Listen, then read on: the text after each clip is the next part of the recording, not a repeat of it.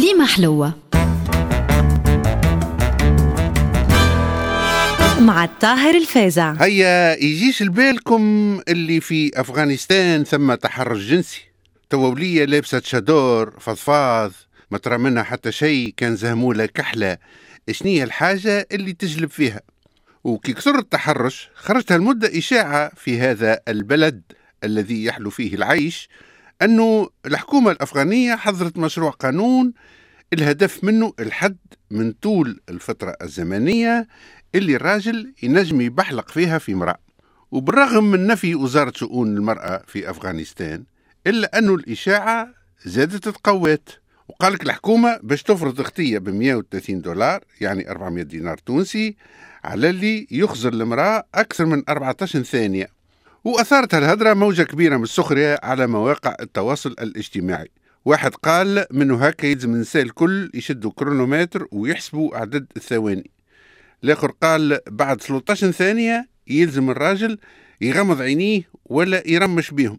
واحد آخر هبط آه، فيديو شدت فيه منقالة كبيرة ويبحلق المرأة ومنها يخزر المنقالة باش يثبت يا هل ترى مدة التكحيل متاعه ما زالت ولا وفات لكن بالرغم من هالتفسيق فإنه الاتجاه يتناول قضية عميقة الجذور. تتمثل في المضايقات في شوارع أفغانستان وين النساء يتعرضوا في أكبر دولة محافظة في العالم للتحرش اللفظي والبدني. وهنا نراو أن التحرش مش بشرطه مرتبط بلباس المرأة. وفي مصر وفي سوريا حتى المحجبة ما تسلمش من التلطيش. ويقولوا لها مثلا عازمك على الحق ولا ما نروح على المسبح يا حقة نجيو توا ردة فعل النساء المغاربة اللي تعرضوا للاعتداءات والتحرش الجنسي.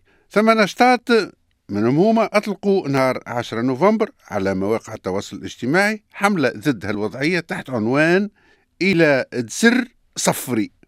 شنو الحكاية؟ قال لك في المغرب ثم جمعية نسائية اسمها مسكتش معناها مانيش ساكتة. جات فرقة عشرين ألف زفارة على النساء في المدن الكبرى كيما الرباط والدار البيضاء ومراكش وإفران وتطوان وغيرهم وقامت بحملة تحت عنوان إلى تسر صفري. معناها إذا تولد عليك واحد زفري وعملي له فضيحة.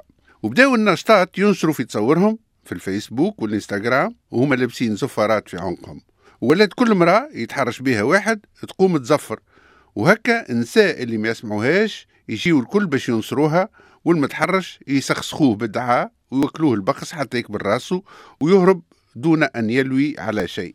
ومن بين أهداف الحملة التشهير بالقانون 103 المتعلق بمكافحة العنف والتحرش الجنسي واللي دخل حيز التطبيق في سبتمبر 2018 بعد سنين من نقاش واللي يجرم للمرة الأولى كل أشكال العنف والاعتداءات الجنسية بما فيه التحرش الجنسي اللي يتعرضوا له النساء المغربيات.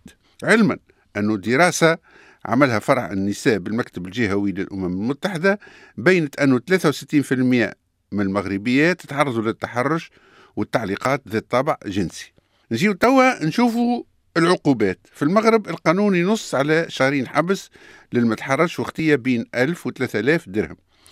في مصر وبعد زيادة حالات التحرش في المناسبات العامة والأعياد خاصة في ميدان التحرير تم وضع قانون ينص على سجن عام وغرامة بين 5000 و 10000 جنيه. وإذا كان المتحرش من السلطة ولا هدد بسلاح توصل العقوبة لخمس سنين حبس واختية من 20 ل 50 ألف جنيه. علما أنه 83% من المصريات تعرضوا لتحرش لفظي وإلا جسدي.